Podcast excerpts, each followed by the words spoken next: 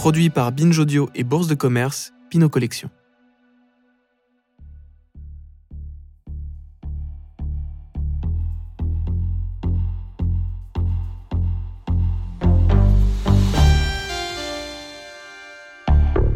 Ça a commencé comme ça. Tadao Ando.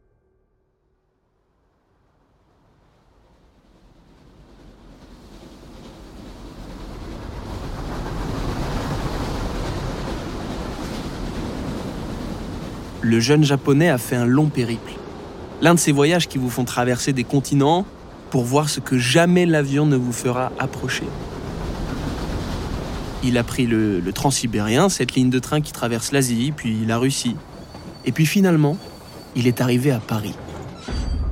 Nous sommes en 1965 et ce jeune voyageur japonais a un rêve. Rencontrer l'un des architectes qui incarne la modernité. Le Corbusier. Mais il apprend une bien triste nouvelle. La consternation règne dans le monde de l'architecture depuis hier soir, depuis que l'on a appris la disparition subite de Charles Le Corbusier, qui a été emporté par une crise cardiaque alors qu'il se baignait à Roquebrune Cap Martin où il passait ses vacances. Il est arrivé trop tard pour rencontrer celui qui l'avait tant inspiré depuis l'autre bout du monde. Il l'a découvert dans les livres qu'il feuilletait chez les vieux libraires d'Osaka. Le Corbusier dont l'une de ses phrases clés était moi, je fais mon architecture, elle est cohérente comme un organisme vivant, elle est biologique, si vous voulez un mot bien embêtant. Les poches vides, ne parlant pas plus français qu'anglais, il s'engage dans un nouveau périple. Aller voir toutes les œuvres du Corbusier. Notre-Dame du Haut à Ronchamp, la Cité radieuse à Marseille, puis la Villa Savoie à Poissy. Il est fasciné par l'utilisation du béton. Ce matériau peu cher, accessible, facilement transformable, qui l'associe à la liberté constructive. Le jeune homme regarde, s'imprègne, structure sa pensée. Il réconcilie en lui la modernité et la tradition, l'Orient et l'Occident, et surtout perçoit comment connecter les hommes à la nature. Parce que pour lui, un mur en béton, ce n'est pas une barrière, ce n'est pas se couper du monde, bien au contraire. Cet homme, venu en France en 1965, est aujourd'hui l'un des plus prestigieux architectes au monde. Tadao Ando. Ce voyage long de plusieurs mois, c'est un moment clé de sa vie, celui où il parcourt le monde pour apprendre et se donner ses propres règles. Sa relation spirituelle au monde, la recherche de l'harmonie l'a mené à concevoir des bâtiments qui protègent les hommes, mais qui les connectent à la nature aussi. Dans son travail devenu un art, il réconcilie ce que l'on croyait inconciliable. Le béton et la lumière, le passé et le présent, le bouillonnement de la modernité avec l'harmonie de la Terre.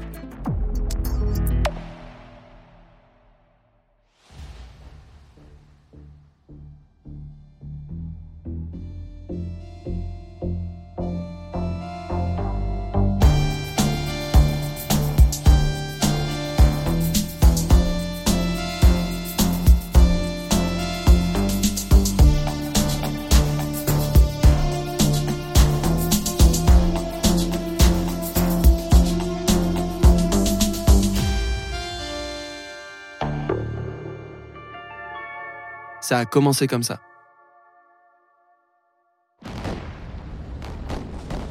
Tadao Ando naît à un moment particulier de l'histoire, en 1941, dans la ville d'Osaka, en pleine Seconde Guerre mondiale. Durant la guerre, Osaka fut détruite à 75%. Vous voyez le résultat aujourd'hui. Ce spectacle, on le rencontre partout dans les rues d'Osaka. Après la guerre, la ville d'Osaka change rapidement. Osaka est une ville immense, une ville agressive, une ville étouffante. Et lorsque je cherche dans mes souvenirs une autre ville à laquelle comparer Osaka pour la mieux situer, je pense presque tout de suite à Chicago, à cause de cette espèce de, fièvre de construire qui semble s'être emparée d'Osaka. Et Osaka est certainement sur le plan de l'urbanisme l'une des villes les plus modernes, l'une des villes les plus dynamiques du monde à l'heure actuelle.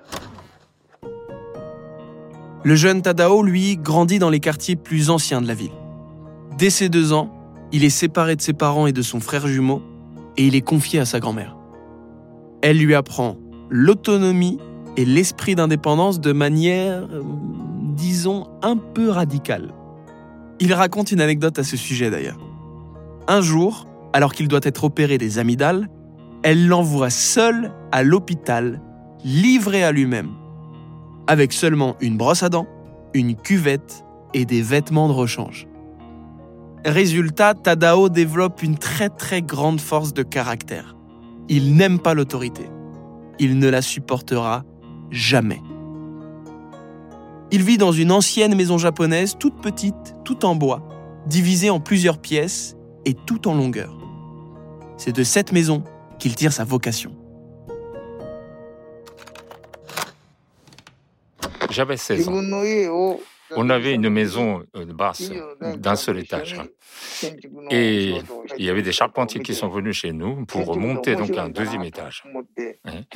Et j'ai regardé euh, leur travail et c'est ça qui m'a donné l'idée de devenir un architecte un jour. Et puis, un jour, à la télévision, il découvre une autre discipline dont il va tomber amoureux, la boxe. À 17 ans, il décide d'en faire son métier, ce qu'il fera pendant quelques temps. De cette époque, il gardera une conviction. Donc il y avait un, gym de boxe euh, près de chez nous. Et c'est une lutte solitaire. J'ai bien compris que personne ne va m'aider. Et c'est justement cet esprit-là que je garde encore aujourd'hui. La boxe lui permet alors de quitter son île, quitter le Japon, pour une tournée en Thaïlande. Là-bas, il découvre les temples de Bangkok, un choc visuel et architectural. Quand il décide d'arrêter, c'est pour expérimenter plusieurs disciplines. Le graphisme, la décoration de lieux ou de meubles. Il fréquente aussi un mouvement d'avant-garde qui émerge au milieu des années 50, un mouvement qui s'appelle Gutai, que l'on peut traduire par art concret. Ce courant, considéré à l'époque comme très novateur et radical, prend pour sujet les lieux, les corps les gestes, la matière. L'un de ses moyens d'expression est la performance. Les membres de Gutai tentent de rompre avec l'art japonais issu de l'art Meiji, avec ses formes et motifs qu'ils pensent trop servilement importés d'Occident. Au lendemain de la guerre, quand les cadres ont éclaté. Il y a eu un phénomène de libération tout à fait considérable. Et la performance, bon, ça consistait véritablement euh, à expérimenter tout ce qui n'avait pas été expérimenté, sortir des voies toutes tracées, des chemins effectivement de la peinture. Goutai inclut la vie et la spiritualité dans l'art. C'est écrit d'ailleurs dans son manifeste L'art Goutai ne transforme pas, ne détourne pas la matière, il lui donne vie. Cette pensée ne cessera d'accompagner Tadao Ando, comme l'influence d'artistes occidentaux, notamment Jackson Pollock, pour qui le cadre de la toile n'est pas une limite, limite qu'il s'amuse à dépasser sans cesse. Tadao Wando n'a pas oublié les charpentiers qui travaillaient à agrandir sa petite maison lorsqu'il était adolescent. Il n'a pas oublié les temples qui lui ont fait une si forte impression. Et maintenant, il en est sûr et certain, il veut devenir architecte. Ce métier, il va l'apprendre seul, en autodidacte. Et croyez-moi, au Japon, ce n'est pas habituel. Le métier exige des études. Mais Tadao Ando a appris à se construire seul. Les livres, les voyages seront ses professeurs. Son premier projet est une maison qu'il construit au retour de son voyage à travers le monde, au début des années 70, à Osaka, pour un ami d'enfance. Elle est située à l'angle d'une rue, bâtie comme une cave verticale entouré de murs en béton sur tous ses côtés. Mais cet ami, finalement, renonce à y habiter. Tadao Ando s'y installe alors, en fait son atelier, qu'il ne cessera de repenser, aménager, agrandir. Très vite, il veut reconnecter les humains à leur environnement. Il construit la maison Azuma, à Sumiyoshi, qui s'élève comme un manifeste de sa pensée et de sa pratique architecturale. La maison est faite en béton, encore et toujours. Elle est organisée en trois parties et accueille en son centre un espace vide, à ciel ouvert. Pour que vous compreniez bien, cela veut dire que pour se rendre d'un espace à l'autre, ses habitants doivent sortir. Ils doivent passer par l'extérieur pour aller se coucher, par exemple, quel que soit le temps, que ce soit sous la pluie ou même sous la neige quand il fait froid, une partie de l'année. Pour Ando, le corps doit être connecté à l'expérience architecturale. Et l'architecture connectée aux éléments.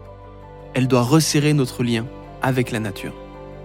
Mais à ce stade de son expérience, la maison est avant tout le lieu d'une résistance. Il en fait un concept et appelle cette construction Urban Guerrilla House, pour signifier qu'elle est une forteresse à l'intérieur de la ville. Le béton protège l'homme de la folie de la mégalopole, de la modernité galopante dans un tissu urbain de plus en plus dense et contraint. Cette maison, par exemple, n'a pas de fenêtre sur l'extérieur. La lumière pénètre par ce fameux espace central. Ce concept de guerilla house bouleverse la conception de l'architecture urbaine et lui permet d'acquérir un début de notoriété. Est-ce que pour vous, l'architecture consiste à abriter l'homme? Eh bien, le corps devrait être protégé, bien sûr, mais en même temps, l'esprit de l'homme qui y habite devrait être protégé. Le fait d'être vivant, c'est ça ce qu'on doit ressentir lorsqu'on se trouve dans cet espace architectural. Le béton chez Tadao Ando est harmonieux, dénudé. Il permet de se détacher de la question du contexte et permet de construire toujours et partout avec une forme de neutralité. Il ouvre aussi la voie de la spiritualité. Dans les années 80, il réalise des édifices religieux, comme par exemple l'église de la Lumière à Ibaraki, tout près d'Osaka. Un bloc en béton dans lequel l'espace sacré est nu, dénué d'ornements, ni chauffé, ni climatisé. Une simple croix percée dans la paroi laisse entrer la lumière. Une autre de ces constructions, l'église sur l'eau, se trouve elle au milieu d'une zone totalement montagneuse. Elle est ouverte sur un bassin artificiel connectant le visiteur avec les éléments naturels et donnant l'impression de flotter sur l'eau. Le Japon est une source de paysages uniques dont Tadao Ando s'empare avec toujours plus d'originalité. L'industrialisation galopante de l'après-guerre n'a pas toujours respecté la nature, en particulier dans la région d'Osaka.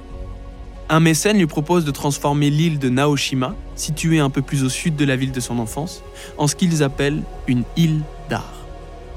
Ces constructions se mêlent à la nature environnante, les intégrant comme faisant partie de l'espace. Il conçoit notamment un musée, un ensemble de bâtiments enfouis dans la terre, des carrés, rectangles et triangles connectés par des labyrinthes souterrains. À chaque visite, l'expérience change selon le climat, la lumière et l'ombre. À l'intérieur de ces bâtiments énigmatiques et rassurants, on peut voir des œuvres de Claude Monet, Walter de Maria ou James Turrell. À l'exposition universelle de Séville, en 1992, il joue avec les formes et les matériaux, prenant à contre-pied ce qui s'attendait à une démonstration de modernité. Le pavillon japonais, tourné vers le soleil grandiose et conçu avec une base de béton, évidemment, mais recouvert de bois, s'inspirant de l'architecture traditionnelle. En 1995, Tadao Ando obtient le plus prestigieux des prix d'architecture, le Pritzker Prize. Il acquiert alors une reconnaissance internationale. Mais cette date a une autre signification pour lui, celle d'une douleur immense. Bonjour. Terrible tremblement de terre dans le sud du Japon. 439 morts, 583 disparus, plus de 1300 blessés. Bilan provisoire, le port de Kobe est le plus touché. Depuis Londres, Tadao Ando voit les images du tremblement de terre de Kobe et décide immédiatement de mettre son art au service de la reconstruction. Il verse l'argent de son Pritzker Prize aux orphelins de Kobe. Plus tard, il collecte même des fonds pour couvrir la ville d'arbres à fleurs blanches en souvenir des disparus et construit un musée d'art sur les ruines d'une usine détruite par le séisme. Les rencontres ponctuent son travail. Elles lui offrent des possibilités de mêler son art à des défis, la promotion de lieux d'histoire, de bâtiments historiques. Il entame dans les années 2000 une collaboration avec François Pinault, d'abord en restaurant deux bâtiments vénitiens, le Palazzo Grazi, mon accent italien est fantastique, puis la Punta della Dogana, qui est l'ancienne douane de Venise construite au XVIIe siècle. Elle deviendra un musée d'art contemporain. Tadao Ando va d'abord faire ressurgir ses composantes initiales, sa géométrie, le plan triangulaire, et puis ses matériaux d'origine. Il réhabilite ses murs en briques et la charpente en bois. Et puis, il y insère sa touche personnelle. Vous aurez deviné, un cube en béton. qui permet de cloisonner les espaces, mais aussi de créer des passages. Un lien toujours minimaliste entre passé et présent.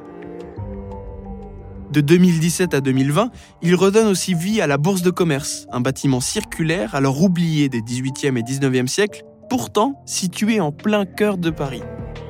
Toujours pour le collectionneur François Pinault, il s'agit d'en faire un musée adapté à la présentation d'œuvres contemporaines et à l'accueil du public. Ando a toujours été fasciné par la figure du cercle. L'un des bâtiments qu'il admire le plus et qui a nourri sa vocation est le Panthéon de Rome, avec son oculus central qui fait entrer la pluie, le vent et l'air du temps. C'est en pensant à cet édifice qu'Ando dessine en un croquis quasi immédiat un large cercle dans le cercle un cylindre qui irrigue tout le bâtiment sur trois niveaux et qui permet de présenter des œuvres mais embarque aussi de nouvelles circulations. Cet impressionnant cylindre de 9 mètres de haut est une peau de béton coulée sur place sur une âme de métal. Une véritable prouesse technique. À l'âge de 20 ans, j'ai rencontré cette forme emblématique. Le cercle, dessiné par Jiro Yoshihara, leader du mouvement Gutai, c'est aussi celle de Kitaro Nishida, le premier et le dernier philosophe japonais dessinait sans relâche. Je voyais dans ces cercles l'infini, un potentiel sans limite. C'est cela que j'ai voulu reproduire. Lorsque l'on pénètre dans la rotonde de la bourse de commerce, on est accueilli au sein de ce cylindre qui impressionne intensément. À cet instant, le visiteur est saisi et se demande Mais où suis-je? J'ai voulu créer un lien qui interpelle les visiteurs. Fait-on un pas vers l'avenir, vers le passé ou au présent? Selon moi, pour ce bâtiment, il n'y avait pas d'autre alternative que le cercle. Au cœur du bâtiment, sous l'immense verrière de 1812, encore une prouesse pour l'époque, ce cylindre est conçu pour être éventuellement démontable afin de respecter les repères du bâtiment, en partie classé monument historique. Il est un trait d'union entre l'histoire et le contemporain. Il crée un climat presque méditatif et provoque des jeux d'ombre et de lumière qui donnent à chaque visite un sentiment différent. Nous sommes aussi proches des œuvres, des matériaux, que de l'extérieur et ses infinies variations. Ce qu'il a conçu à la Bourse de commerce fait écho à la première construction qu'il a réalisée en France, un espace de méditation commandé par l'UNESCO en 1995. Il est constitué d'un cylindre de 6 mètres de haut, installé à l'extérieur, ouvert de part et d'autre, laissant le vent pénétrer le lieu. Au plafond, une dalle laisse entrer la lumière. L'espace est entouré d'un bassin. Le bruit de l'eau permet de se couper du monde, de pouvoir se recueillir. Dans ce lieu, on retrouvait déjà toutes ces obsessions. Des formes géométriques simples, la place donnée à la lumière et évidemment l'utilisation du béton. Tadao Ando a toujours eu en tête que nos espaces devaient nous protéger sans nous couper du monde. Il apporte une vision à la fois apaisée, conquérante, mais aussi curieuse. Il est un philosophe de l'existence. Peut-être l'un des rares d'ailleurs capables de réconcilier le rapport physique au monde et l'esprit. L'architecture doit faire tressaillir de joie. Tous les intervenants de la création, le charpentier, le maçon, le directeur de chantier, l'architecte et jusqu'à la société qui nous entoure, doivent converger pour enfanter un bâtiment porteur d'espoir, source d'effervescence et d'exaltation.